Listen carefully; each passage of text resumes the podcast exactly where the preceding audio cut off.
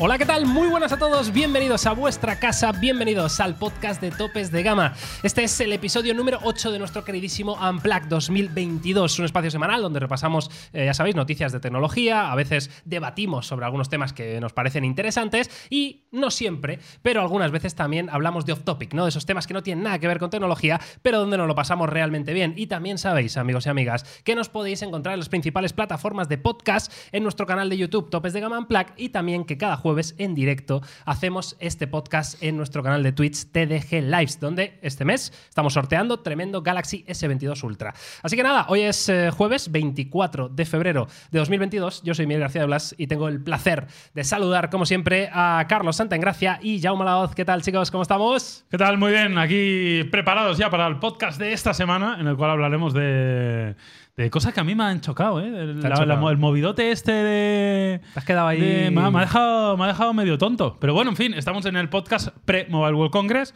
Ya se han presentado algunas cosas interesantes. De Sí. hecho, hoy hemos tenido presentaciones y la semana que viene estaremos en Barcelona, directamente en la feria, eh, comunicando ahí desde primera línea de. Si fuéramos periodistas. ¿Qué vas a decir? De. Primera fuéramos línea de periodistas, qué? otro tipo de periodistas, estaríamos en de- Kiev. claro. Pero no, estamos en Barcelona. Primera línea de playa, ¿no? Pero claro, no. Bueno.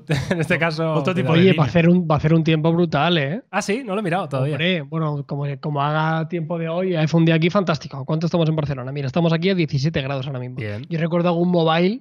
Bueno, frío, un mobile frío, hace demasiado que nevó. Ha nevado. Ah, sí, sí, ha llegado Sí, a nevar. sí. sí, y Eh, frío, mobile frío. de ir con abrigo, pero abrigo, abrigo de los gordos, ¿eh? O sea, eh, estamos en un clima prácticamente primaveral, una feria con muchas ganas, eh, muy felices y sobre todo que para Barcelona, a nosotros que nos toca de forma directa, que ya le viene muy bien, ¿sabes? Después de un par de años de verdad, cero sí. actividad, que vuelva a ver un poco a reactivarse un poco todo siempre positivo y un montón de ganas, un montón de presentaciones, eh, van casi todas las marcas, así que oye, parece que va a ser un mobile eh, prácticamente completo. Sí, esto empieza el domingo 27 de febrero, ¿vale? Y acaba más o menos el día 3, ¿no? De marzo, más o menos. No sé exactamente si habrá Sí. ya mucho cosa interesante, ¿no? El día 3. Pero vaya, que empieza ya este domingo, hoy es jueves, pues el, el domingo salimos de viaje para Barcelona, los que estamos en Madrid, y ya empieza a haber cosas, ¿no? Como decía Carlos, tú tienes ya dos, dos historias el domingo. Sí, yo ya tengo Huawei y Samsung. Vale.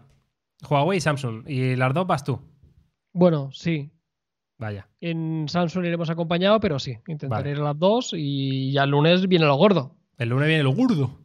La chicha, ¿no? Eh, bueno, hablaremos ¿eh? un poquito de, de cosas que quizá veamos en este Mobile World Congress, por supuestísimo. Y eh, como decía Yauma, ¿no? Que ha introducido así un poquito el tema ese que le tiene un poquito a contrapié, ¿no? Que te ha, Sí, sí. dejado, te ha dejado un poco loco. Y es que tenemos, hoy vamos a destapar aquí en equipo de investigación Topes de Gama una malversación de fondos de unos ejecutivos de Samsung. Cuidado, aquí hay mucha cosa que contar, pero ya lo veremos, ya lo veremos luego Venga. más adelante. Lo primero que hay, efeméride. Bueno, Efeméride. no podía faltar.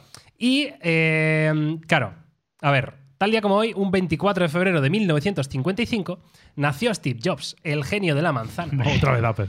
Claro, entonces, pero esto está bien, ya, ¿Qué hago? joder. ¿qué hago, Sí, sí, tío? ah, pero que, que yo no digo Pero que está esté bien, buena. que- Es más, es Sí. más, eh, tengo esta de Steve Jobs, 24 de febrero del 55, y ¿Vale? esta, del 24 de febrero del 76, nació Jan Koum, el cofundador Eh. de WhatsApp.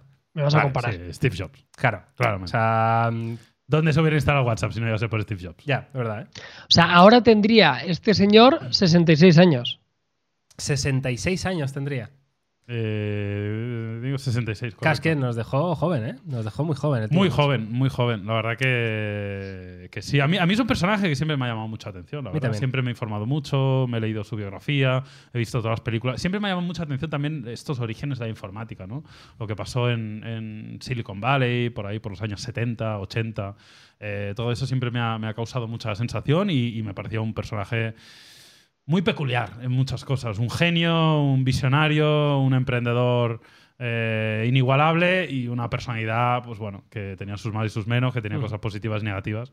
Eh, pero sí, sí, eh, 66 años haría, ¿eh? O sea, la verdad que es lo que tú dices. Pues ya hace unos cuantos años que murió, no recuerdo el año exactamente. pero- 2011, creo yo que fue. Me sea, parece que lo, lo 10 pondrá por aquí, vaya, pero, pero yo creo que fue en 2011. Sí, sí. Sí, sí, poco más de 50 años tendría. Sí, sí, muy joven, tío. Total, total. Bueno, nada más que añadir lo de llama. Bueno, pero eh, bonita efeméride. La verdad que Sí. es bonito recordar en este caso. Normalmente se suele recordar a veces eh, la defunción. Así que en este caso también el, el nacimiento siempre es, eh, siempre bonito. Sí, la verdad que, vamos, yo a título personal es, es, lo que decir, vosotros no vamos a extendernos mucho más, ¿no? Porque la figura de Steve Jobs yo creo que es, es una figura que todo amante de la tecnología la tiene como muy presente, ya te guste más Apple o menos, pero somos capaces todos, ¿no? De, de estar de acuerdo aquí, de reconocer que este tío, y además yo creo que también, esto es algo que pasa, ¿no? Se, se mitifica mucho más una persona cuando, Claro. por desgracia, eh, fallece antes de tiempo, ¿no? Y este tipo de cosas. Pero. No, joder, no voy a decir que no se me entienda mal, ¿eh? pero que, quiero decir, eh, todo lo que rodea al personaje Jobs es como perfecto para hacerlo de verdad, Sí. eh, como para subirlo exponencialmente ¿no? en la importancia que ha tenido en la historia. ¿no? O sea, como cada elemento, cada cosa que ha ido sucediendo Sí, sí. es como perfecta, en la- entre comillas, en la historia de Jobs para, para hacerlo más grande. ¿no? La Yo creo que con el, con el tiempo se le dará valor a su figura, porque realmente tú hablabas de la informática, pero al final ha sido una persona que ha incidido mucho en la historia del Claro. ser humano. O sea, él ha Total. creado productos Sí, sí, que han sí. revolucionado eh, muchas cosas. O sea, es uno de los mayores emprendedores de la historia. Eh, como igual pasará de aquí unos años cuando Elon Musk muera y tal, y, y veamos su, su legado, ¿no? Eh, y eso no quita que sean personajes polémicos, que tengan cosas negativas, etcétera, etcétera, pero eh, está claro que el, el impacto que han tenido sobre el mundo, y además él lo tenía muy claro, ¿eh? porque él siempre... eh, al final, una de las cosas que suelen tener en común to- todas estas personas que llegan a hacer grandes cosas es que son unos flipados. Porque si no eres un flipado, es imposible llegar a hacer cosas tan grandes. Es cierto, Pues, claro, sí. Tienes que tener la mente preparada como para decir, no voy a cambiar el mundo. No, no, pero que lo estoy diciendo de verdad. O sea, que no es una frase hecha, que de verdad lo voy a cambiar. Y, y luego unos muy pocos lo consiguen. Y otros tantos por el camino se quedan de esto, ¿no? Pero, pero es, es muy llamativo. El, el caso de Steve Jobs, pues siempre hablaba así, ¿no? De, de impacto en el mundo, de cambiar el mundo, de hacer este tipo de cosas. Y él, en su caso, lo consiguió. Sí, bueno, poco más que añadir y ya está. Y que ahora es muy habitual pensar en grandes genios y pensamos en Edison, en Copérnico, Sí. en Leonardo da Vinci, Claro. pues lo mismo. Pues de aquí a unas cuantas siglos se recordará a Steve Jobs, yo creo que de, de la misma forma. Yo solo espero que si algún día, de aquí a 200 años, alguien hace un podcast de tecnología en alguna de las efemérides, pues se acuerde de topes de gama. Estaría muy bien, ¿eh? Estaría, Sería muy bonito. bonito, sería bonito. ¿Sabes lo que te quiero decir? Porque Sí, nosotros a sí. pequeña escala también hemos sido un poco pioneros. Igual no, entiéndeme, no en la misma escala que este señor. Pero bueno, salvando la distancia, ¿sabes? Pero también hemos hecho algunas cositas nuestras. Hemos hecho nuestras cositas, la verdad que sí. ¿eh? Eh, en fin, pues nada, eh, nuestros mejores recuerdos de- del gran genio eh, Steve Jobs, que nació un día como hoy, 24 de febrero de 1955. Así que, oye, si tenéis el cumpleaños por estas fechas, pues sabed que igual tenéis algo los genes ahí. ¿eh? y no, igual, si has nacido un 24 de febrero, ¿Qué tiene que ver? tienes más probabilidades de ser un puto genio, tío. ¿Qué tiene que ver? ¿No te ha parecido la mejor, el mejor ¿Crees en la numerología o en la astrología o en qué crees? No sé, tío. Ah, No sé. vale, vale. Hay que creer en algo, Vale, efectivamente. vale, vale. No, no. Bueno, pues esta es la efeméride. Bonita efeméride. ¿eh? La otra estaba guapa, tío. La del cofundador de WhatsApp también Está me bien, molaba. está bien, está pues un tío que es un tío que, que en 2009 funda WhatsApp, es decir, ya habían pasado dos años desde la presentación del iPhone, precisamente, ¿vale? Eh, hace WhatsApp y en 2014, me parece, lo vende, o sea, solo con cinco años de tal, lo vende por 20 mil millones de dólares. Sí, sí. Y entra en la lista de los más ricos de Forbes en el puesto 62 en la subida más rápida de la historia. O sea, es ¿Qué un personaje señor? A también- mí lo que me encantaría es después de eso, ¿qué hizo con esa mega. Ya ves, yo creo que se lo esa fundió en o algo así, ¿eh? O sea, no, pero no sería sé. muy interesante, ¿sabes? Saber qué haría a nivel de inversiones sí, y eso. verdad. Estaría muy guay, por curiosidad. En fin, pues eh, ahí están las dos efemérides de hoy y ahora vamos a meternos ya directamente con las noticias de tecnología. Lo hemos dicho, hoy 24 de febrero, esta misma mañana, se, eh, se han presentado los nuevos Opos, eh, Oppo Fine X5 series, ¿vale? Dos nuevos terminales de Oppo, mm, de los que ya dijimos la semana pasada en el podcast, que eran probablemente, al menos el Fine X5 Pro, el que podría ser el móvil del año, ¿no? el, el mejor móvil de este año 2022. Y bueno, ahora tenemos toda la información, tenéis ya en topes de gama vídeo de primeras impresiones y de hecho voy a pinchar ese vídeo y vamos a empezar, si queréis, por el, por el Pro eh, y vamos a hablar un poquito de, este teléfono de Oppo que no sé qué sensaciones os ha despertado, vaya. Pues mira, buenas sensaciones. Yo tuve la suerte de ir al, al pre-briefing. De hecho, hice dos pre-briefings porque nos murieron los planos que grabé la primera vez. Los tuve que volver a grabar, con lo cual tuve dos ocasiones de probar Ah, los sí, teléfonos. esta historia Sí, sí. no me lo habías contado. Sí, sí, sí, tuve que ir dos veces. Eh, pero bueno, eh, muy buenas sensaciones. Me dejó el Oppo Find X5 Pro. Eh, yo ya dije en su momento que para mí el X3 Pro fue de los más interesantes del año pasado. Y aquí nos encontramos con un teléfono que continúa un poco lo que ya inició este Find X3 Pro. Tiene un diseño que a mí me parece bonito. Eh, parecido un poco al del año pasado, ¿eh? Eh, y, que yo creo que, que- está, está chulo en mano, ¿no? Queda, queda muy bien, con unos márgenes muy conseguidos por la parte delantera, con una ligera curvatura en pantalla, agujerito. Eh, tenemos acabados en función del color eh, cerámicos también, tenemos resistencia al agua y al polvo IP68 y luego tenemos unas especificaciones dignas de un teléfono de gama alta. ¿eh? Snapdragon 8 generación 1, 12 GB de memoria RAM, 5000 mAh de batería, carga rápida 80 vatios, carga inalámbrica 50 vatios, pantallote AMOLED de 6,7 120 Hz, triple cámara con 50 megapíxeles de sensor principal con estabilizador de 5 ejes. Vamos, un teléfono de gama altísima que a falta de probarlo en profundidad creo que tiene números para competir de tú a tú a día de hoy con el Galaxy S22 Ultra o con el Xiaomi 12 Pro. Pro, ¿no? Sí, Pro. El Sí, Xiaomi hasta que 12, salga- hasta sí, que salga el Ultra. el Hasta que salga el Ultra, Carlos, tu opinión. Sí, sí que es verdad que, por no redundar lo que dice Yama, sí que es verdad que es un teléfono muy continuista, pero como vamos a ver en muchos fabricantes, ¿eh? o sea, yo creo que también ya incluso ya debatiremos de esto, ¿no?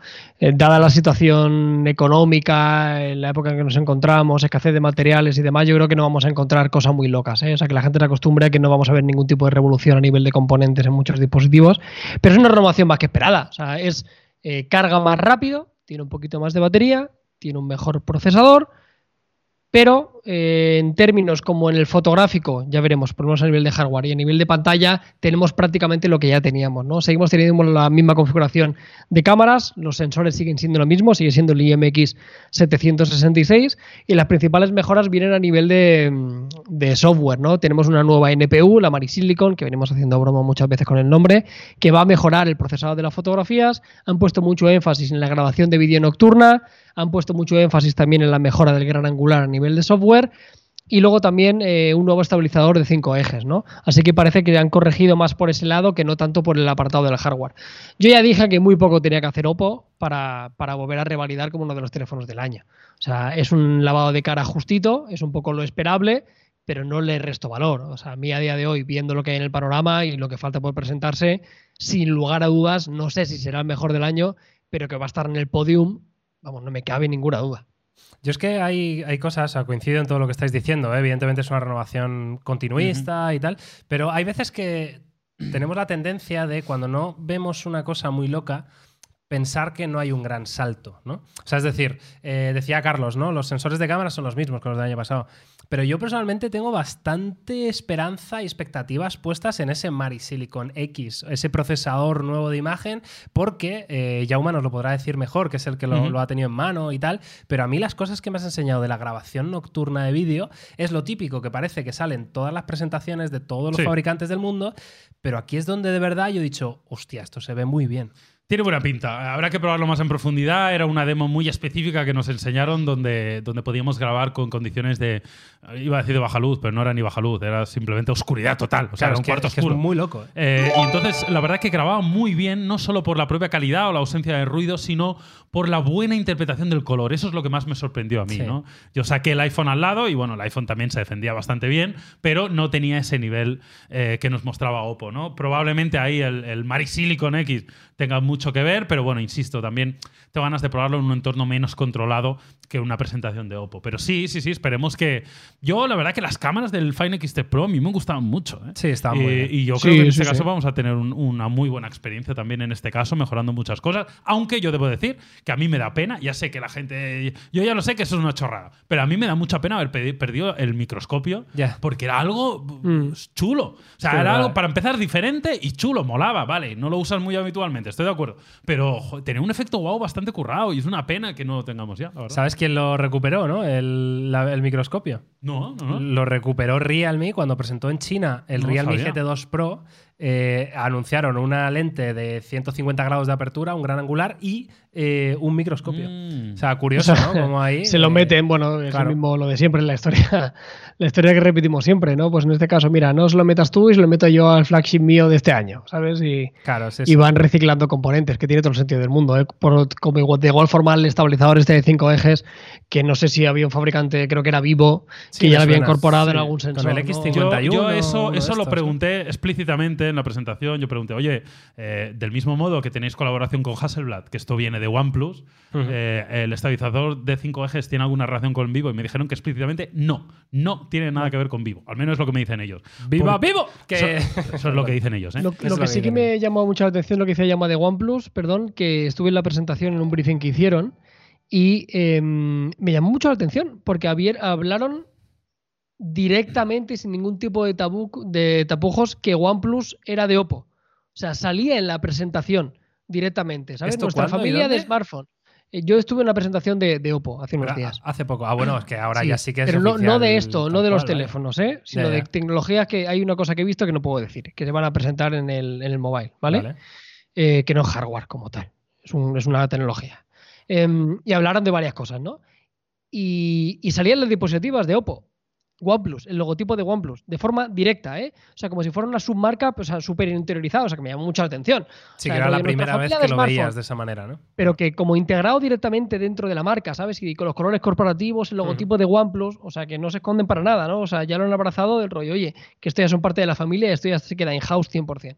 Lo que está claro es que lo que tienen Oppo y OnePlus es diferente al resto de los del BBK.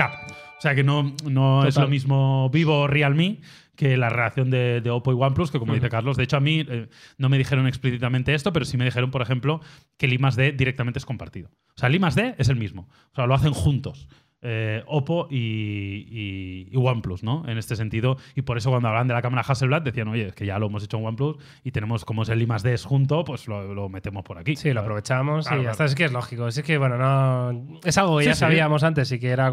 Pues mira, era compartido y ahora ya es simplemente que es. Es lo mismo, ¿no? O sea, es la misma empresa, es como Sí, sí. Huawei Honor en su día, ¿no? Y, y ahora mismo, pues es Oppo y OnePlus, ¿no? Bueno, pues estos, eh, este es el Fine X5 Pro. eh, un teléfono, desde luego, que yo tengo ganas, ¿eh? O sea, Sí. más allá de todo lo que estamos hablando eh, y de que no sea una renovación, eh, lo vuelvo a decir, por cierto, que no, que no se me olvide, me sigue pareciendo feo por detrás. O sea, la forma, gusta, del, tío. la forma del sensor de cámara, ¿eh? No, A mí no me, teléfono no me disgusta. A mí me sigue pareciendo que no me, no me gusta, vaya. No me gusta, pero tenemos que hablar del otro que han presentado también, que es en este caso el Fine X5, normal, sin el Pro. Eh, y hay algunas diferencias que me parecen interesantes y también tenéis un vídeo de primeras impresiones en topes de gama, que lo voy a pinchar también para que veáis un poquito eh, el normal, el que no tiene Pro, y eh, que hablemos un poquito de, bueno, si creéis que merece más la pena, si creéis que merece menos la pena, etcétera, etcétera. Bueno, ah, la verdad es que no se diferencian mucho y de hecho creo que está bien escogido el nombre de ser Oppo Fine X5 y Oppo Fine X5 Pro porque los dos son un X5 en- con todas las de la ley, ¿no? Porque son teléfonos de gama alta, ¿no? Pero sí que hay algunas diferencias eh, importantes. Yo la primera que me centraría es la del procesador. Yo creo que esta diferencia eh, habrá que ver. De Snapdragon 8 Gen 1 Eh, versus triple versus 8, triple ¿no? 8. Eh, Vale. estamos hablando del procesador más alto de gama de Qualcomm, pero del año pasado, con lo cual están eh, reutilizando un sensor que ya no es el más nuevo, pero que era hasta hace unos meses el Joder. mejor procesador que existía en el mercado. bomba, tío. Obviamente, este procesador te va a dar un gran rendimiento. Eh, ¿Por qué han escogido este procesador? Yo creo que no lo sabremos nunca. Yo, una de las teorías que tengo es que ya sabéis que está habiendo muchos problemas de stock, con lo cual Sí. podría tener sentido que por un tema de stock hayan decidido optar por este procesador y no por uno de una generación reciente, aunque fuera ligeramente inferior. ¿no? Eh, por el resto, tenemos 8 GB de RAM y 256 de almacenamiento. Eh, la batería baja a los 4800 mAh y la carga rápida, eso sí, se mantiene en 80 vatios, pero baja a 30 vatios de forma inalámbrica. El software, en principio, no sufre, no sufre ninguna diferencia. Android 12, ColorOS, la verdad que nos gusta mucho. Y para el panel tenemos 6,55 pulgadas, Full HD, también 120 Hz, eh, AMOLED. Para las cámaras, en este caso, tenemos 50 megapíxeles para el principal, 50 megapíxeles para el gran angular y 13 megapíxeles para un teleobjetivo que es un por 2. Y en este caso también tenemos el Mari Silicon X, con lo cual en este sentido, pues no hay, no hay grandes cambios. Como veis, en líneas generales son teléfonos. Bueno, pues razonablemente parecidos. O sea, hay en, cámaras son iguales. Es la misma cámara. A priori Lo han es igual. Exactamente, ¿no? La misma cámara. Sí. Evidentemente el procesador es distinto y esto puede afectar a cómo es el resultado final de una fotografía. Cierto. es. Pero a priori, y que yo sepa, los sensores deberían ser los mismos, eh, las ópticas deberían ser las mismas, pero probablemente no lo procesará exactamente igual. No, es A mí, a mí me gusta casi más que el caro, fíjate lo Porque que te digo. No hemos hablado de precios, ¿no? Todavía no hemos dicho. precios, ¿los tenemos? 999 y 1299. Vale, o sea, lo, lo- lo que te esperas, ¿no? Bueno, un poco, un poco más caro, ¿eh? que Un poquito años. más caro el de Ojo. 1300, sí, el Pro. Sí, ¿eh? sí, ¿eh? O sea, 1300 y el otro también. Yo esperaba que fuera un poquito menos. Yo hice Cien- como una 100 apuesta y yo menos, ¿no? Sí esperaba 8, 899 o Claro, algo así. ¿eh? La verdad que se han subido un poquito de precios, pero lo decimos siempre con la situación actual del mercado y tal. eh, era un poco lo lógico. A mí me gusta, ¿eh? Me gusta porque no hay. Esto yo entiendo que es el, como el sucesor natural de lo que podía haber sido el X3 Neo, pero es más tocho de lo que fue esa versión Neo este año. A mí, sinceramente, es el rival directo y tengo un montón de ganas de probarlo. Es el rival directo de un S22 Plus, para que nos hagamos a la idea. Sí. O sea, es, es- es prácticamente pulgada a pulgada, es prácticamente lo mismo, ¿no? que pasa es Baja que tiene un procesador más antiguo, pero bueno, siendo el pero, S22 pero Plus, es un que tampoco triple tiene 8, una tío. locura. Yo, sinceramente, o sea, yo a efectos a mí me, a mí en este caso en particular, si hubieran metido un MediaTek y no sé qué, tendría algunas dudas, ¿sabes? Pero Sí. es que al final eh, tienes un teléfono increíble, o sea, si tienes la misma cámara que el, que el dispositivo mayor, sigues teniendo una batería genial, porque son 4800 mAh con un tamaño de pantalla menor, con menos resolución, así que a nivel de batería vemos que no seas tampoco mejor. Vete tú a saber cómo le sale la jugada. Tienes un diseño prácticamente calcado, tienes el mismo sistema operativo, tienes un hardware de la parra. Me parece muy, pero que muy interesante. Aquí el único problema que tiene este dispositivo, y por hacer un poco de trampa, y que me puedo imaginar que muchos de los usuarios experimentados como nosotros lo dirán, es, bueno, por 900 euros, pues me compro el Oppo Find X3 Pro. Que sí que es verdad que, que sería casi igual y compartiría y mejoraría algunas cosas. Perdería otras, pero ganaría en otras, ¿no? Sí, sí, sea claro. como sea, eh, lo han hecho muy bien. La única pega que le puedo encontrar es esa, que lo entiendo, que creo que están, bueno, esos 50, 100 euritos un poquito más por encima de lo que se podría haber esperado en unas condiciones normales. Pero dicho esto, a mí el, el X5 en particular me parece un telefonazo. Y de verdad que, que creo que va a dar mucha guerra. ¿eh? Va a ser un rival muy bonito contra eso, contra un S22 Plus, contra un iPhone 13, contra un Xiaomi 12 Pro cuando lleguen, ¿no? O sea, se vienen alternativas muy serias. Y oye, una pregunta Y, rápida. perdón, una Dime. diferencia que me había olvidado. El X5 tiene IP54 y el Pro tiene IP68. Vale, bueno, o no acordaba, certificaciones detalle, de resistencia al Sí, agua y sí. al polvo. Eh, una pregunta que se me ocurre ahora mismo. Eh, viendo un poco cómo está Oppo, lo que es capaz de hacer ¿no? en la gama alta Android, eh, ¿echáis de menos un flagship de Oppo eh, compacto? Eh, me refiero, vimos el, el Oppo Find N, ¿no? El plegable, Sí. que realmente era un teléfono muy compacto. ¿Y no te imaginabas eso sin ser plegable, Yauma, y decir, hostia, esto te molaría muchísimo, vaya? Yo no lo echo de menos, pero porque no soy amante de los teléfonos compactos, pero como, como analista de la industria sí me gustaría que Oppo ofreciera esa posibilidad a los usuarios. Con lo cual, eh, yo la verdad que últimamente lo que está presentando Oppo a mí me gusta mucho. Creo que está haciendo un muy buen trabajo, creo que está haciendo un muy buen trabajo en el I D. Eh, veremos a ver este Mari Silicon X, pero creo que en fotografía va a destacar Oppo claramente. Creo que ya en software ha llegado a un gran nivel, en diseño están espectaculares. Con lo cual a mí me gustaría, me gustaría ver más portafolio de Oppo. Lo único que están haciendo mal es eh, destruir a OnePlus. Vaya. O sea, es, es lo único, porque es que lo demás eh, coincido contigo que es increíble y está muy bien y es como muy consistente, muy sólido Sí. todo lo que presentan, todo lo que avanzan, es increíble. Sí. Pero claro, esa comunicación que están teniendo con OnePlus es lamentable, tío. Sea, es una cosa. Sí, realmente no sé quién es el responsable de No eso. sé, si vaya. es algo interno de OnePlus, es algo de Oppo, es de un accionariado que ha decidido. No lo sé, eh, pero sí, estoy, estoy de acuerdo. Pero centrándome en la marca Oppo como tal y en los Hmm. productos, la verdad que me están gustando mucho. El Fine N me encantó. Me, me pareció un plegable muy bien llevado. Muy top, y, a mí me gustaría verlo. No como usuario, no me gustaría mm, utilizar este teléfono, pero sí me gustaría verlo para, para ver qué ofrece Oppo y me gustaría que tuviera un portafolio más amplio todavía de producto. Posible. Sí, porque quiero, quiero hablar también, ya por terminar, de un producto que también ha pasado de puntilla. No me sé ni las especificaciones, ¿eh? y eso no lo pudimos ver como era el X5 Lite, pero que será un teléfono de gama media y costará 499 euros, que tampoco es- este es- igual está un poco peor posicionado.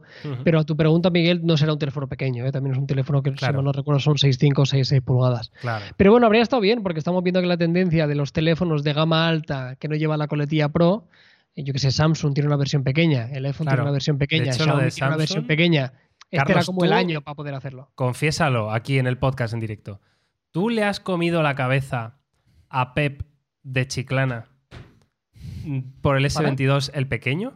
No, nunca no hemos. Mira que a veces me ha preguntado, pero no. Él en su momento nos preguntó muy seriamente por comprarse el SE, porque él quería un teléfono pequeño sí o sí. Claro. Pero de estos últimos no hemos hablado por. Es que le hicimos eh, ayer un- una raid a Chiclana en Twitch y estaba Pep jugando, ¿no? Y dijo, hombre, topes de gama, me estáis envenenando con el S22 pequeño. Es que a ver si me voy a cambiar a Android, no sé qué, porque... Pues no ha salido la review ¿Sabes? todavía. Cuando la veas lo va a comprar, ¿eh? Porque lo tengo Sí, aquí en la ¿no? oficina y está de puta madre. Tal cual. Es que yo tengo ganas de verla también, ¿eh? La del S22 Está muy guay, pequeño, está tío. muy guay. Está Es, más guay. es un pelín más pequeño que el iPhone 13, imagínate. Uh, fíjate, ¿eh? Joder. brutal, brutal. Está súper bien ¿eh? aprovechado, en serio, ¿eh? O sea, está, tiene un tamaño ideal para mí.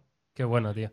Bueno, amigos, pues nada, hasta aquí eh, el repasito a Oppo y vamos a avanzar con más noticias del mundo de la tecnología. Y en este caso, pues yo estoy contento, estoy feliz, estoy ahora mismo que no quepo en mí de gozo porque vamos a hablar de los Pixel 7. Amigos, sí, señor. Pixel 7 Pro han surgido, lo vemos aquí en The Verge. Eh, los diseños, eh, los renders, eh, ya os aviso, no os esperéis aquí la Y es lo, es lo. Te mismo. dicen que es el 6 y te lo crees. Joder, ya estáis los dos aquí de bajona, tú. No, ¿eh? no, no. Sí, a mí el diseño me encanta. ¿No has visto ahí que las cámaras son más grandes, Jauma? Mm, ¿Sí? sí, ¿Tú parece. crees? Que sí. Pero Carlos, tú tienes ahí igual, el 6 ¿no? Pro. Sí, vaya. sí. Pero es como demasiado grande, ¿no? ¿Tú crees? O sea, demasiado igual, perdón, quiero decir. Es como muy igual. Es dema- sí. De hecho, el- el- lo que acompaña el título dice: No parece que mucho esté cambiando. Tal cual. que por cierto, yo tengo aquí el Pixel 6 Pro Sí. y ahora que lo estoy comparando con el. O sea, está, es precioso, está muy bien. Pero está lejos de construcción de, de- de otras cositas. ¿eh? Se nota cuando lo tienes en la mano con otro. ¿eh? Es que lo que ha hecho, de todas formas, lo que ha hecho Samsung este año mola mucho, ¿eh? Se nota, pero de o sea, lo, tocas ya y, y es otro rollo, ¿eh? O sea, a nivel de construcción. Mira que a mí el, el 6 normal sí que se nota. Al, al Pro para mí no se nota tanto. Y de hecho, cuando estuve en, en Nueva York hace poco, eh, fui a visitar la tienda de Google y, y, tuve la posibilidad de ver en directo en mano los Pixel 6 Pro de otros colores que en mano no los había visto. Y me quedé alucinado de lo bonito que eran las versiones claritas del. Pixel 6 Pro, porque en el negro no se nota porque el marco es negro, ¿vale? Claro. Pero en los claritos tienen como unas zonas, no sé si son zonas de antena o qué, que las partes de arriba son como claritas también. O sea, era, a nivel de diseño era una cosa que me dejó. Hablo de diseño, no de calidad de construcción, ¿eh, Carlos? A nivel de diseño me pareció ultra bonito, tío. Súper bonitos a mí. Y bueno, si los Pixel 7, en este caso el Pro, eh, mantienen, digamos, la misma línea de, de diseño que, que lo que venían haciendo, me parece bien. Me parece que es una línea de diseño que Google debería explotar, ya que es el primer año que nadie le ha criticado duramente, ¿no? O sea, veníamos de criticar siempre en el diseño de los teléfonos de Google. Este año, por primera vez, hay gente que no le gusta, pero la crítica ha coincidido en que, oye, están bien, ok, Google, bien, eh, fantástico. Pues eh, me parece que tiene sentido, ¿no? Que Google simplemente se dedique a pulir eh, todo lo que tiene que pulir, que he dicho, eh, aprovechando para decirlo, han tenido muchísimos fallos, muchísimos bugs estos Pixel 6 y, y que se centren más en eso y en ofrecer quizá ese pasito más en cámara y con eso yo ya voy feliz, vaya, y arreglar el tema de, del reconocimiento facial, ¿no? O, de, o del lector de huellas, que lo eso, ponga. eso Claro. sí que es, es fundamental bajo mi punto de vista. Pero ah, yo estoy muy, muy a full con el diseño. A mí me gusta mucho. A mí el Pro me encanta, me parece que está muy bien hecho, me parece que es muy bonito, sobre todo me parece que tiene personalidad y creo que esta es la línea que tienen que seguir. Está claro que estos siete ya nos imaginábamos que no iban a ser revolucionarios. ¿Por qué? Porque han hecho un gran cambio de, cambio de diseño, ha funcionado, pues van a seguir la misma línea. Y tiene todo el sentido del mundo. Así que yo me sumo desde aquí. Si este es el diseño. Este es el, este es el diseño del 7, ¿vale? Del que Con sería dos más pequeño, cámaras solo solo, tiene, ¿no? que tiene dos cámaras solo en Claro. la parte trasera. Veis que están, bueno, distribuidas ligeramente diferentes, Sí, pero sí vaya, es en esencia lo, lo mismo, pero aquí se ve un poquito, ¿no? Que, que va a cambiar sobre todo esta parte del módulo de cámara. Hmm. A a mí, me, a mí me vale, la verdad, que yo, yo firmo, yo me gusta cómo están diseñados, creo que son bonitos y me parece que han hecho un buen trabajo y, Y- que por fin, oye, los píxeles de este año además con un precio bastante razonable, que ya tocaba, yo de verdad me, me sumo, me sumo al carro de estos nuevos Pixel 7. Ya quisiera yo firmar, por eso son marcos laterales, ¿eh? Pixel que Sí. nos conocemos. Sí, sí. En el, en el Pro están guay, pero en el normal. Que ya pasó, ¿eh? ¿Os acordáis que las imágenes promocionales propios de Google, Sí, eran los marcos eran como muy aprovechaditos? y luego cuando lo tenías en la mano, vaya. La cosa cambiaba, ¿eh? La, la cosa, cosa era cambiaba. otro bastante. rollo. ¿Cuánto costaban en Estados Unidos, Miguel, cuando fuiste? ¿Recuerdas en dólares? Eh, pues no me fijé en el precio, la verdad. Fíjate. ¿No tuviste lo- tentación de decir, No. uy, me compro uno? No, no, no, no tuve ninguna tentación. La verdad que no, no me fijé en el precio, vaya, no sé. Eh, pero creo recordar que en Estados Unidos salió por 999 dólares, ¿no? Algo así. Yo creo que sí, y el otro 600 y pico. Hombre, el otro sale, bien. final, en Estados algo, ¿no? Unidos te sale bien. Ah, pensaba que era más barato, no sé por qué en mi cabeza. No, sé por qué. eran, no, perdón, eran 899, 899 dólares y eh, 599 el Pixel, el y, 6 y hay que ver a cómo está el cambio, ¿eh? que 599 dólares eh, igual son 400 y pico euros. Sí, sí, te sale un Pixel 6 normal, te sale Por eso, sí, ¿eh? sí, regaladito, sí. Es verdad. Bueno, pues eh, ahí están las filtraciones. Evidentemente, estos Pixel 7 se esperan para final de año 2022, por supuestísimo. Pero me parece que Google, mejorando la fórmula, quizá con un procesador un poquito más actual, voy a decir, porque ya sabéis que el Tensor, el primer Tensor, estaba pensado para salir en 2020 y no en 2021 como, Claro. como finalmente llegó, ¿no? Pues era un procesador con un hardware, digamos, un poquito anterior, ¿no? A ver si este año 2022 no le pasa lo mismo a Google y nos presenta un teléfono, un flagship ya de 100%, ojo, a teléfono del año, ¿no? Sí, sí. Podría estar bien. Veremos. Veremos a ver. Vale, muy bien, pues vamos a seguir, vamos a continuar con eh, nuestras noticias y tenemos que hablar, volver a hablar de Oppo en este caso, porque ya hablamos, esto lo hemos hablado en algún podcast de, hace varias semanas, ¿no? Un poco el auge de las tablets en el mundo Android de nuevo, ¿no? Que parecía que estaban volviendo a aparecer, este 2021 nos ha dejado bastantes tablets Android, ¿no? La Realme Pad, la de Xiaomi, tal y cual, pues parece que 2022 va a seguir un poquito la línea y vamos a ver eh, la Oppo Pad que ha aparecido en unas fotos que hombre, estas fotos ya sí que parecen las de un dispositivo muy, muy final, ¿vale? Eh, lo que vemos es un diseño, evidentemente, bastante bonito, bien, bien aprovechado, construido como en metal. Eh, un diseño, hay que decirlo, muy como todas. Es decir, muy Sí, como la de sí. Samsung Tab S8, muy como la de Xiaomi, muy como el iPad. O sea, tampoco puedes innovar mucho en, en tablets, vaya. Pero sí que parece que está muy cercana en el tiempo. Al final, cuando casi todos los fabricantes empiezan a presentar tablets es porque el mercado de las tablets vuelve a estar vivo y se eh, vuelven a vender. Y eso es algo que va... mm, Y empezó en la pandemia, ¿eh? O sea, eh, cuando empezó la pandemia, allá por 2020, ¿no? Ujú. O, eh, bueno, sí, 2019, Sí, 2019, ¿no? yo qué sé, No cuando sé, empezó la pandemia, me cuando empezó la movida esta de Wuhan, que la gente decía, ¿y esto qué es? Pues ahí es cuando, cuando empezó a, volver, ¿no? Las tablets, yo creo que cuando la gente empezó a quedarse en casa y tal, y, el mercado, bueno, pues se ha visto que vuelve a estar bollante, entonces todos los fabricantes pues están sacando productos. Oppo no puede ser menos, es uno de los tres f- fabricantes mayores del mundo, con lo cual tiene que estar ahí, y, yo la verdad que tengo ganas de ver esta Oppo Pad, a ver si llega esto a Europa, porque además, por lo que estoy viendo, viene con un Oppo Pencil, ¿no? Es un formato muy como vimos hace poco con la Tab S8, que, que a mí las primeras impresiones la verdad que me gustó mucho, y se ve como bastante premium, gama alta, ¿no? Se ve como Sí, ga- se, gama ve, alta. se ve top, sí, estoy de acuerdo. sí. No tenía mucho sen- O sea, iba, iba, va muy tarde esta gente, ¿no? Quiero decir, era el único fabricante de Android que faltaba. Y era uno de Sí. los que más. eh, siempre comparamos un poco Oppo como sucesor natural de Huawei, ¿no? Eh, y le faltaba la tablet, no tenía mucho sentido. Tiene el wearable, tiene los auriculares, ahora han sacado una pulsera, que por cierto en el evento ah, no lo hemos dicho, han sacado renovación de auriculares y de una pulsera, ¿vale? Cierto. Eh, entonces faltaba, faltaba totalmente esto, una tablet de estas características, un rival del iPad Pro con cara y ojos, con un teclado, eh, finita, marcos planos, tiene muy buena pinta. Debo deciros una cosa, y esto sí que puedo decirlo. En la presentación que fui el otro día de Oppo no abrieron la boca de esto, ¿eh? Lo no cual hay me, nada de esto. O sea, que igual No no, lo sé. no llega en el mobile, ¿tú crees? me hubiera extrañado. me lo- o sea, digo esto porque si hubiera algo no lo podría decir, pero me llamó la atención Claro. que no dijeran nada. ¿Sabes? Entonces, eh, yo la esperaba, sinceramente. Yo cuando fue la presentación hablaron de una serie de tecnologías y dije, mira, y seguro que dicen algo de la tablet. Nada, ni siquiera, igual se lo están guardando, ¿eh? No tengo Igual idea. es para más adelante, sí, no, no lo Puede, sé, puede verdad. ser, puede ser. Lo único que tiene un diseño trasero como bastante particular, ¿no? Ahora la gente de YouTube Sí, que esté viendo el Es directo, cierto, ¿eh? vemos el logotipo de Oppo que no me desagrada del todo, con, con un diseño bastante, bastante original, eh, que alberga un sensor de cámara bastante grande. Pero bueno, sea como sea, eh, Oppo tenía que subirse al carro. Viendo el trabajo que hacen dispositivos móviles, tengo muchas ganas de que hagan una tablet. Y por qué no un portátil. También me encantaría verlo de la mano de Oppo. Totalmente de acuerdo, la verdad. Un portátil, algo y que, y que potencien un poquito el ecosistema, ¿no, Carlos? Mm, Que entre sus propios productos, que falta los hace, a ver qué, qué cositas ¿no? se les ocurre en el mundo, en el apartado del software para integrar una tablet con teclado, con su móvil, ¿no? Disculpad, esa- perdonad, ah, Miguel, justo que no se me ve la olla. A esto que acabas de decir, Sí. en la presentación del Oppo Fine X5 han hablado de una funcionalidad, que igual tú lo sabrás más que yo a nivel de software del año pasado, que creo Vale. que no estaba, que se llama PC Connect. Han sacado una funcionalidad en la cual vas a poder enlazarlo con un dispositivo de Windows y poder replicar eh, tu smartphone en la pantalla y poder hacer acciones típicas de Apple de control C en el móvil y control V Sí. en el portátil y que se pegue. Qué guapo esto, tío. Pues no, no lo sabía, ¿eh? Yo creo Pues que no. PC la- Connect. En, las, en los vídeos y eso que habíamos hecho de, de ColorOS 12, que es la capa de, de Oppo, ¿no? Con Android 12, no me suena haber eh, pasado por esto del Power Connect este, ¿no? O se llame. Pero sí que es algo que está haciendo todos los fabricantes, ¿eh? Sí. O sea, Samsung sacó su propia solución, eh, me parece que Xiaomi lo mismo. O sea, están todos en ese punto. Me parece bien, me parece que, que van un poco tarde, sinceramente, porque esto debería de haber, deberían de haberlo hecho hace años, ¿no? Que tuviéramos una integración decente con un ordenador Windows y un teléfono Android, vaya.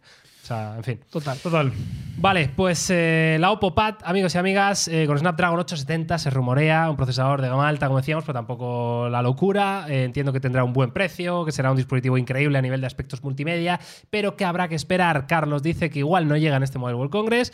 mm, lo cual no quiere decir que vaya a tardar mucho en llegar. Que lo mismo luego hacen un evento allí en, en China dentro de un mes y medio y tenemos la Oppo Pad ya con nosotros. Pero eh, que sepáis la información. Venga, y avanzamos en este caso con eh, Realme, con otro fabricante. Parece que estamos tocando como el mismo grupo, ¿verdad? Bueno, estamos es ahí, que ¿eh? Estamos es, ahí. es un grupo que domina Con puño de hierro. importantemente este, este negocio. O sea, al final, si sumas las compañías del grupo BBK o las compañías, eh, ya sabéis, que tienen parte del accionariado compartido, pues claro, te sale un gigante eh, monstruoso. ¿Queréis ver el Realme GT Neo 3? Eh, Por me favor. encantaría. All right.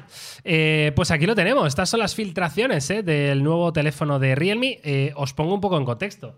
¿Os acordáis del Realme GT Neo 2, no? Por supuesto. Claro. Una Nada que ver. bestia. De hecho, una llegó maravilla. hace muy poco. Claro, hace nada. O sea, nos encantó ese teléfono. Nos Sí, sí. pareció una locura extrema, ¿no? De los mejores teléfonos lo del mejor año del año. 2021, vaya.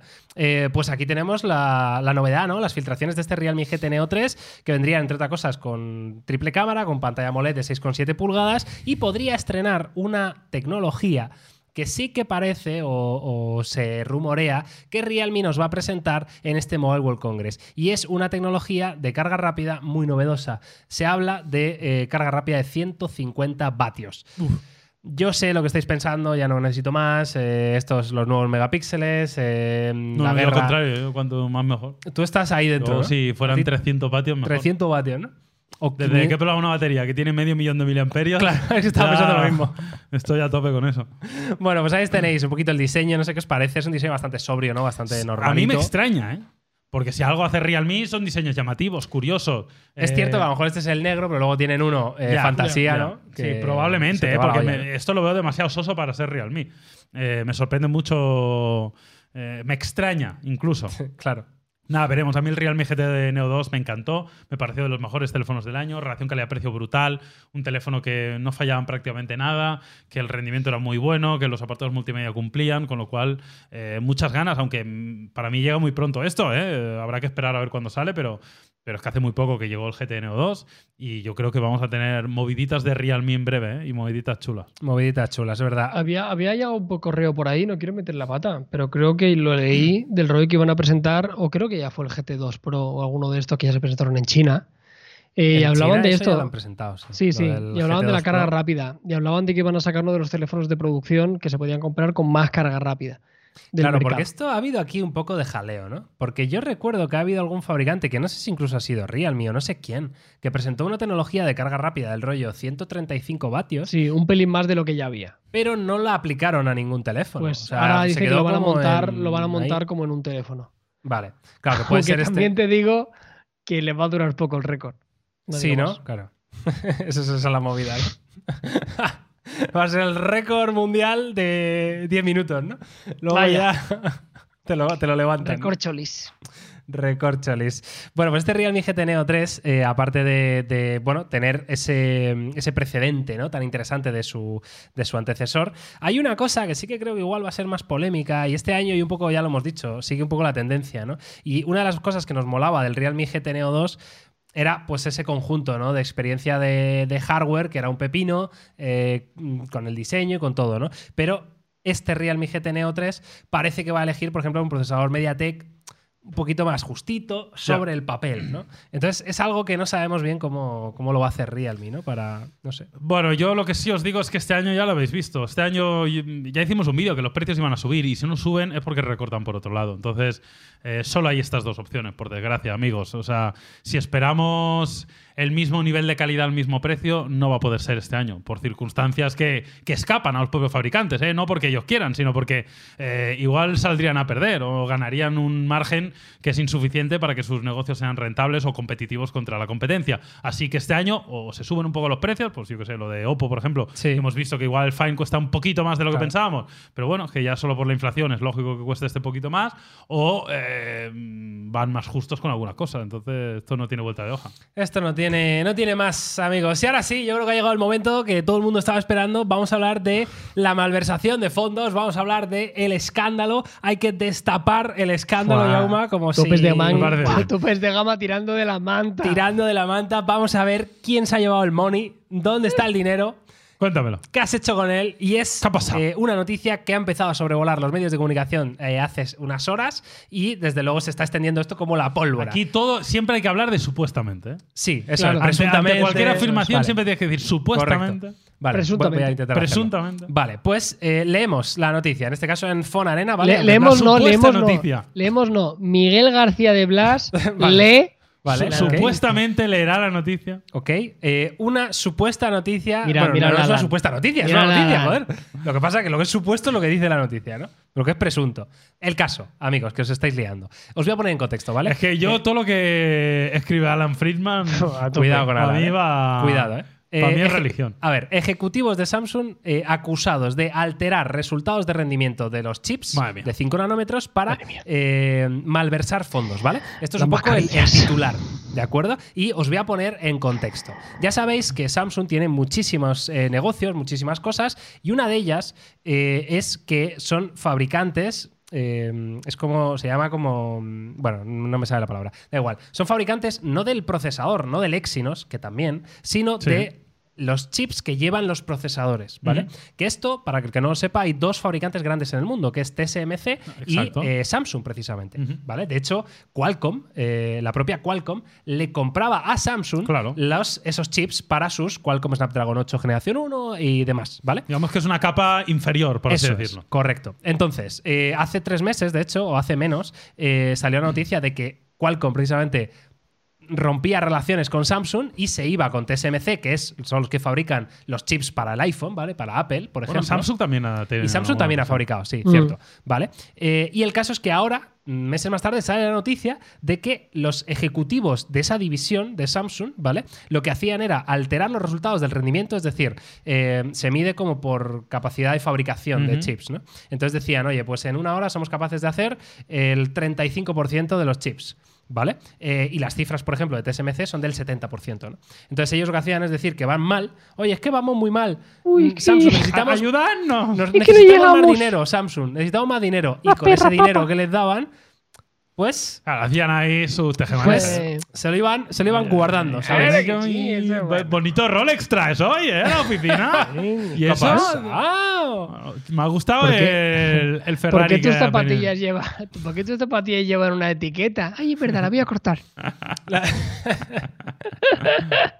Es lo que habría hecho Miguel. ¿eh? Sí, Off-White, amigos. Un saludo para todos los eh, amantes Madre de mía, las que está- sneakers. Que, que ahora está muerto y todo. El Ya ves. Virgil hablo y tú ahí profanando su obra. Ves. Qué O sea, la profanaste, es que espérate, es que la profanaste por dos formas. O sea, profanaste por comprar una falsificación Sí, y segunda por romper su obra. O sea, le Claro. hiciste mal por, por, dos- por dos quitarle la brida. Bueno, no era su obra, al fin y al cabo. Claro. Era. Le hice un, le hice un, un favor, sí, al bueno de, de Virgil. Bueno, en fin, pues, eh, ¿qué os parece esta locura, no? La verdad que todo el tema de los, de los eh, procesadores y todo esto es algo como que es cierto que hay veces que no entendemos bien, ¿no? Con- Bueno. A, a qué punto alcanza, pero desde luego, hombre, presuntamente, ¿vale? Es un escándalo bastante, Sí, bastante ver, grande hombre. que me consta, según las, los, eh, las fuentes de información, me consta que la propia Samsung es consciente de esto y que está investigando a estas personas para meterles un puro, vaya, si claro. lo demuestran. O sea, es Sí. así. Bueno, veremos a ver en qué termina todo esto, ¿no? Y al final, como tú dices, habrá que se tendrá que demostrar o habrá que ver si realmente esto sucedía. Eh, pero sí que es verdad que yo creo que en Samsung trabajan medio millón de personas. Es que claro. Eh, claro. Es que O sea, Tienes un volumen ahí de claro, trabajadores. que alguno te tiene que salir rana seguro. Es que eres como un mini país. O sea, Claro, bueno, un mini no, país, pero vaya. un Es el mini- una 20% mini del. PIB de Corea. El 20% del PIB. O sea, es una cosa salvaje, ¿no? Es la ciudad Samsung, vaya. Bueno, en fin, estas locura. cosas ojalá no sucedieran nunca. Siempre hay gente que ya sabéis que está que vive un poco al borde de la ley. Habrá que ver si esto es así. Y si es así, pues que Samsung haga las, las investigaciones pertinentes. Porque supongo que a nadie le fastidiará más que a los propios de Samsung Claro. que se han quedado el dinero de la compañía. La cosa es que, Sí, si, sí es caso, que claro. si esto se demuestra, eh, a lo mejor la gente de Qualcomm rompió relaciones con Samsung en este tema porque las tasas de rendimiento que, que Claro, veían eran muy bajas. Entonces dijeron, y es que puede me da, afectar. me da cosa. Entonces, si han perdido, Claro. si Samsung ha perdido un negocio de millones de, de millones de, de dólares, ¿no? Claro. Por culpa de estos cuatro colegas para comprarse el Rolex y el Ferrari, Claro. pues es un tema, ¿no? Es un tema. Entonces, bueno, eh, veremos cómo avanza la noticia, cómo, cómo nos informan desde los diferentes medios, pero desde luego habrá que estar al loro, ¿eh? Sí, sí. Por menos de esto, cuidado, ¿eh? Total, total. Que hoy en día Eh, salta cualquier chipita y ¡pum! Guerra. Eh, Topes de Gama no se responsabiliza de ninguna de las opiniones que hemos vertido en este fragmento. ¿Quieres que lo Ante ponga en cualquier situación, eh, todo ha sido presuntamente. Con- consulte con su Nos hemos farmacéutico. basado en una noticia de Fon Arena. Si tenéis que reclamar a alguien, Alan Friedman, editor de Fon Arena, ha sido la persona que ha escrito esto. Repito, Sí, Topes de consulte Gama con su no farmacéutico responsable en caso de duda y llame al médico que es el que sabe y ya está. Bueno, pues esta es la noticia. Eh, y para terminar, amigos y amigas, eh, este podcast, nos quedan como 15 minutillos, eh, bueno, o 10 según si hacemos off topic o no. Yo quiero terminar con un tema del que llevo hablando mucho, que es el metaverso. Y vamos a hacer un, un ejercicio. Venga, Un ejercicio en el que os quiero con la mente abierta, con la mente fina. siempre. Y es a partir de este titular, ¿vale? Que es. eh, que dice algo así como. eh, se- meta, mm, entre paréntesis, Facebook, vaya, nuevo- es que a mí se me hace muy difícil llamarlo Meta, ¿eh? la verdad. Bueno, Me cuesta, pero bueno. Eh, ¿Creéis que Meta va a vencer a Apple en esta carrera tecnológica eh, por el metaverso, realidad aumentada, eh, realidad virtual, etcétera? Y eh, a partir de este titular, para explicar un poco por qué eh, este, en este caso hay esta noticia, ¿no? Hay este artículo escrito. eh, vamos a profundizar en qué está haciendo cada uno de los dos o qué ha hecho para Venga. que conozcáis un poquito cuál es el proyecto de Meta real, eh, aparte de aquel vídeo que nos mostró Zuckerberg, ¿no? Pues lo- un poquito lo que hay detrás, desde cuándo llevan trabajando en esto, cuál es el proyecto Nazaré que estáis viendo ahí, ¿no? Que, de, de qué va todo esto, para entenderlo, ¿vale? Venga. Entonces, así, antes de tener la información, ¿qué diríais? ¿Quién gana? ¿Apple o Meta? Eh, Apple. Es que si no digo yo Apple, se me van a echar todo el mundo encima. Yo te voy a decir Meta, porque, hombre, está en una situación muy delicada, pero sí que tiene un, un camino un camino ya andado, ¿no? O sea, parece que por lo menos, por lo menos de forma visible, de forma al gran público, parece que llevan ya un tiempo más trabajando en, en O sea, ellos. han cambiado su nombre, ¿no? Por, por Claro, metaverso, tú ¿no? Claro. imagínate. O sea, tú imagínate el nivel de implicación que tienen al respecto. Así que, go, Mark, go. Lo que pasa que esto yo no sé con quién lo hablaba el otro día, tío. Yo no sé si fuera con Antonio. Que mm, puf, es que tiene tan mala imagen ahora mismo Facebook o Meta. ¿Sabes lo que te digo? O sea, tiene tan. Sí, no, el- la imagen de la compañía no es la mejor. Sobre claro. todo porque su principal producto, que es Facebook, está cada vez peor. eh, y lo otro que tiene es eh, Instagram, WhatsApp. eh, Oculus. Oculus, o sea, pero quiero decir que son empresas, Instagram está guay, ¿sabes lo que te digo? Pero Hombre, no, la, no te imaginas a Instagram creciendo exponencialmente de aquí a 20 años, ¿no? Bueno, O sea, no sé, Bueno. no sé. Yo no, no es en la mejor De aquí situación a de 20 partida. años, Miguel, de aquí a 20 años. Sí, Si es que hace tres años no 20. estaba TikTok, quiero decir. O Sí, sea, claro. es que, claro, aquí, como dijo el gran genio, no hay nada más difícil que adivinar el futuro, quiero decir. Entonces no nos vayamos tan para adelante.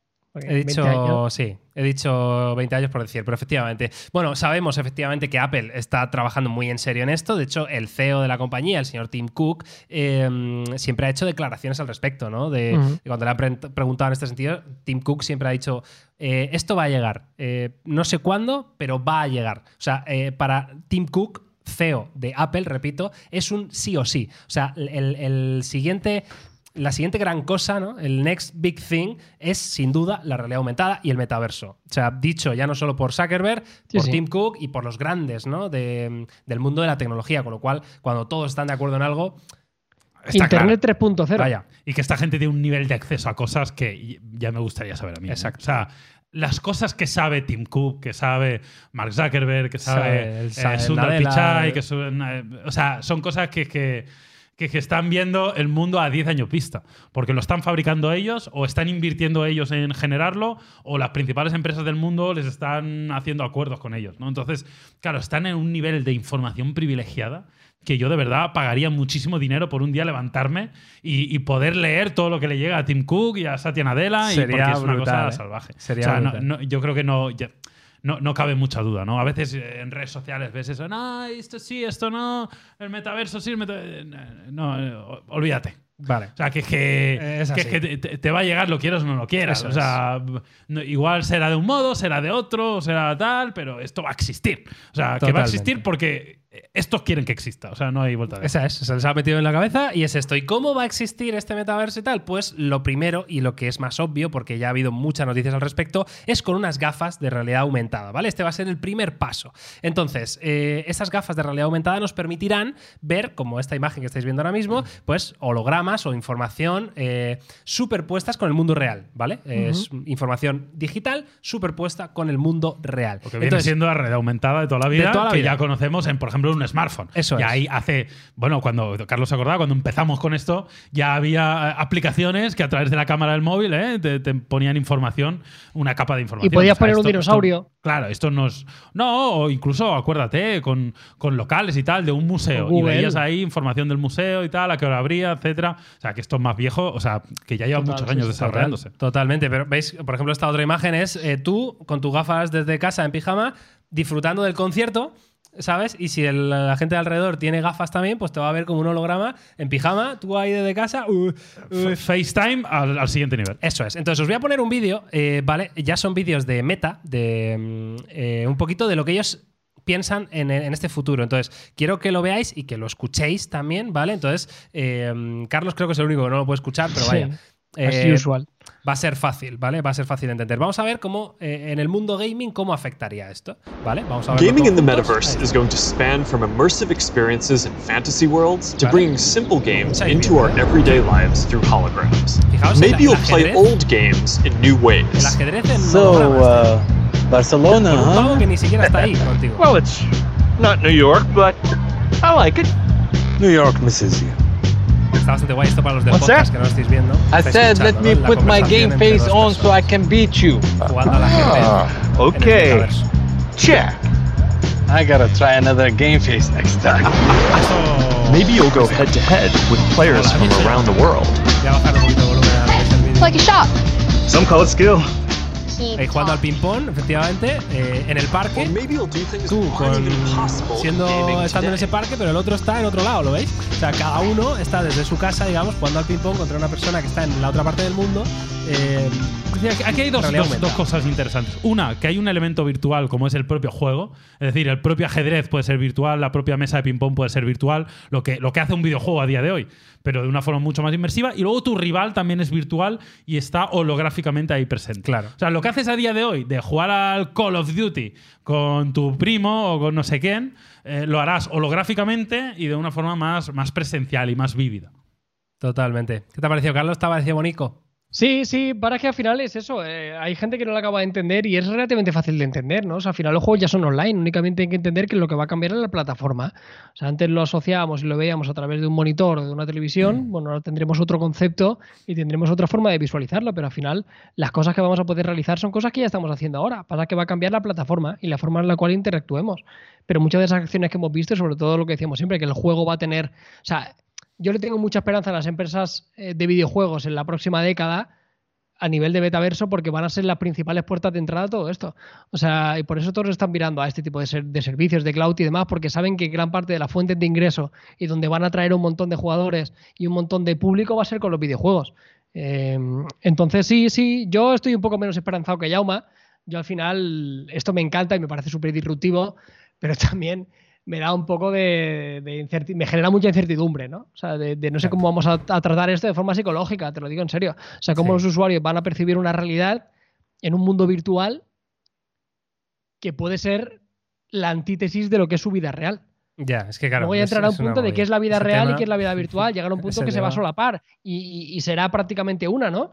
Pero bueno, que habrá un momento que la gente se tendrá que quitar las gafas, ¿sabes?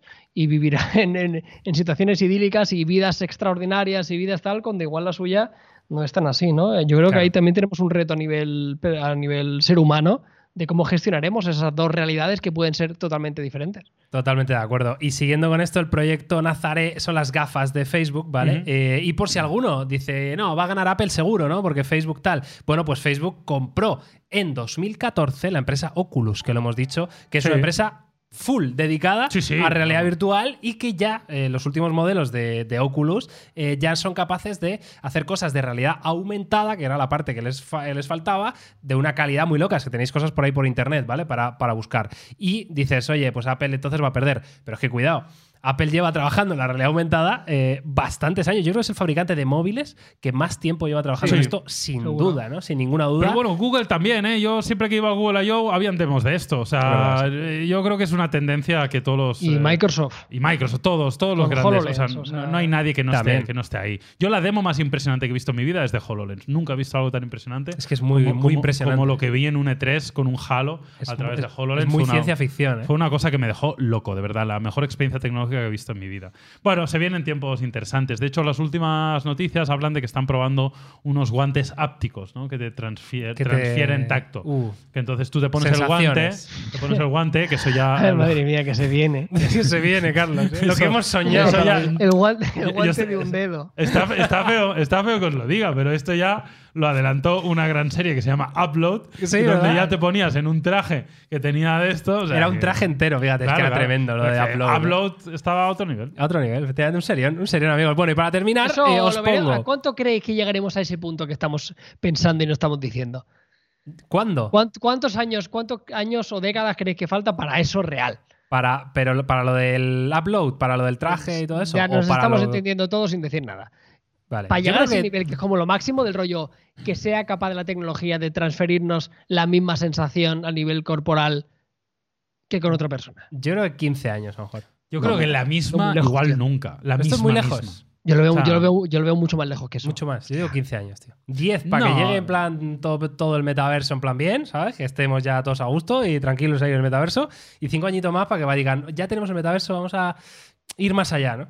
Lo que probablemente pasará eh, es que habrá partes de esa tecnología eh, que las estamos infravalorando y habrá partes que las estamos sobrevalorando. ¿no? Probablemente. Es decir, pues mucha gente en el año 1995 creía que en el 2022 los coches iban a volar.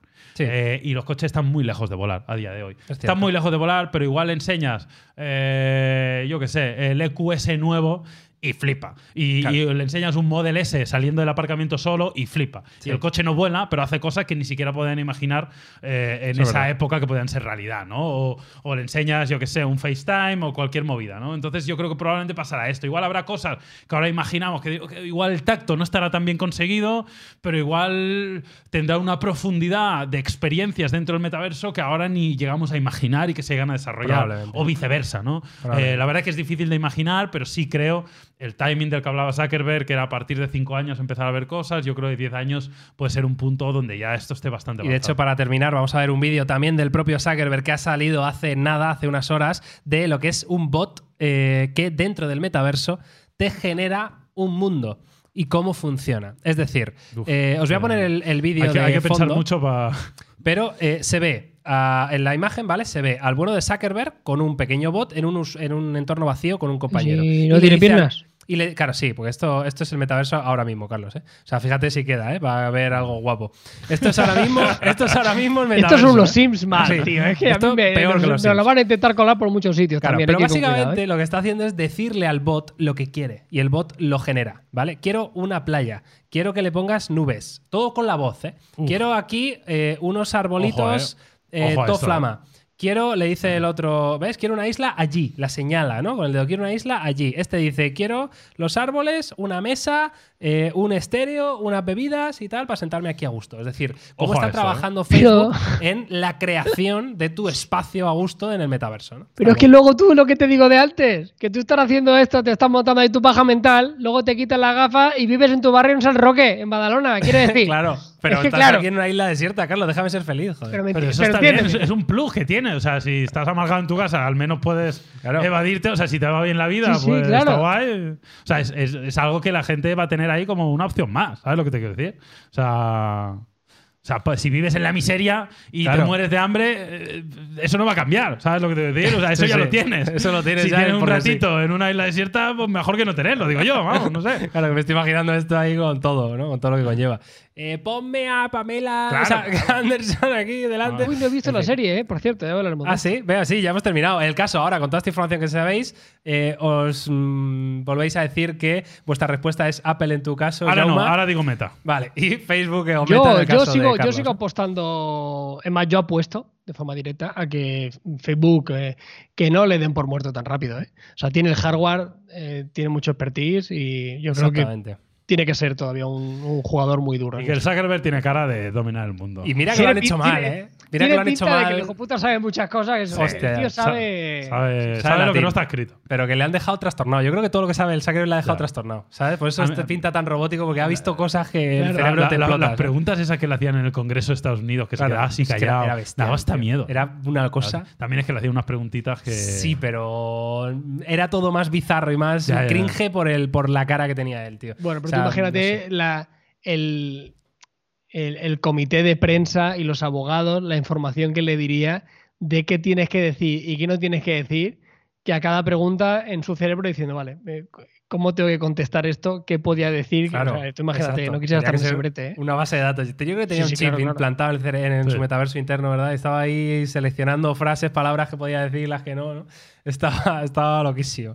En fin, amigos, pues, eh, pues sí, pues esto es lo que nos viene. Eh, te guste o no, como a Carlos que tiene sus dudas a nivel ético y moral, eh, dejes esto de lado, como Jauma o como yo, que ya llegará a esas preguntas, ¿no? Pero Yo ya vivo en el eh, metaverso. esto va a llegar, esto va a llegar, amigos, y por lo menos si te gusta la tecnología, pues te gustará ver cómo evoluciona, ¿no? Y cómo avanzamos hasta llegar a un punto en el que ya veremos si tenemos que debatir otro tipo de, de cuestiones, ¿no? Pero desde luego, interesante es esta Sí, sí, es mal, a, mí me, a mí me fascina como comunicador. Es increíble lo que vamos a vivir en los próximos años. O Sí, de sea, acuerdo. eh, eh, siempre hay posturas y hay formas de verlo, pero, hombre, que es bastante apasionante. Yo creo que coincidimos la mayoría en eso. Estoy de acuerdo. Así que nada, eh, chavalada, ¿queréis eh, off-topiquear un poquito? Eh, así del 5 minuti. no. Yo he visto, no he visto muchas cosas. Yo, Yo la verdad que semana. poco puedo aportar esta semana. Sigo viendo Euforia, que me sigue ¿vale? pareciendo una serie extraordinaria. Euforia extraordinario. Yo he visto al Atleti ayer que nos han tangado los del United. ¿En tío. serio? Ya está. No, no nos han tangado, pero el Atleti fue muy superior y en el minuto 80 se encontraron ellos con un gol y un empate a uno. Ya está. Nada. ¿Quién marcó? Eh, marcó Joao Félix, Vale. o Menino, un golazo, por cierto. O menino. Y un tal Elanga del United, que Ah, por lo visto es una bestia que no había visto en mi vida. Pero pero dices lo del 1-1, pero si es lo que habéis hecho vosotros durante toda vuestra vida. O sea, Sí, y claro. tal, y el Sí, último claro. minuto, ¡pa! O sea, Sí, claro, totalmente. de Es muy, muy cholo. Es eso. muy cholo eso. Es muy de cholo esto, todo, pero 100% además. Y nada, que mañana sale Elden Ring, que Vale. tengo muchas ganas, Yo ninguna. pero yo Porque muchísimas. el del ring es un Dark Souls, ¿no? ¿O no? Sí. Vale, ya está. pues ya, pues Yo me he no hay- visto- no hay más que hablar. Tres análisis de 20 minutos cada uno. De Pero tres ¿Cómo minutos. vas a ver tres análisis, puto ¿Has loco? estado una hora viendo ¿En análisis? serio? Te lo prometo. ¿Y qué, pues, o sea, porque has visto uno y te has quedado con ¿Y ganas de sabes lo más? que pasa con este juego? ¿Qué pasa?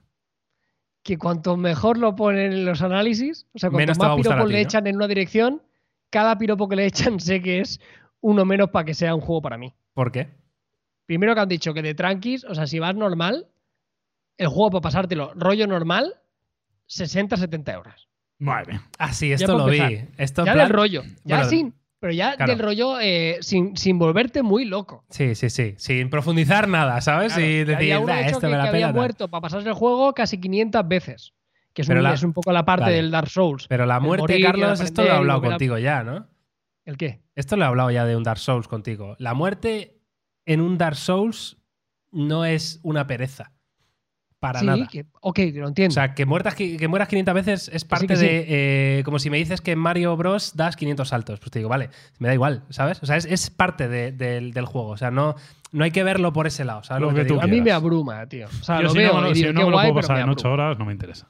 Claro, No te es que interesa. tampoco. Yo quiero algo ligerito, algo de 8 o 10 horas y a Claro, funcionar. como los Uncharted, ¿no? Claro. Primera, eh, una Claro, de A Uncharted, la historia. Que es como una peli y tal. Ah, fue a ver qué. la peli. ¿Has visto la peli? Sí. Yo no. ¿Qué tal? Sí. Eh, Yo no lo he visto, dice que ve. A ver, Yo no la he A visto ver. tampoco. a mí me gustó porque me flipa la saga Uncharted y porque vi ciertos detalles que me parecieron curiosos y chulos. Vale.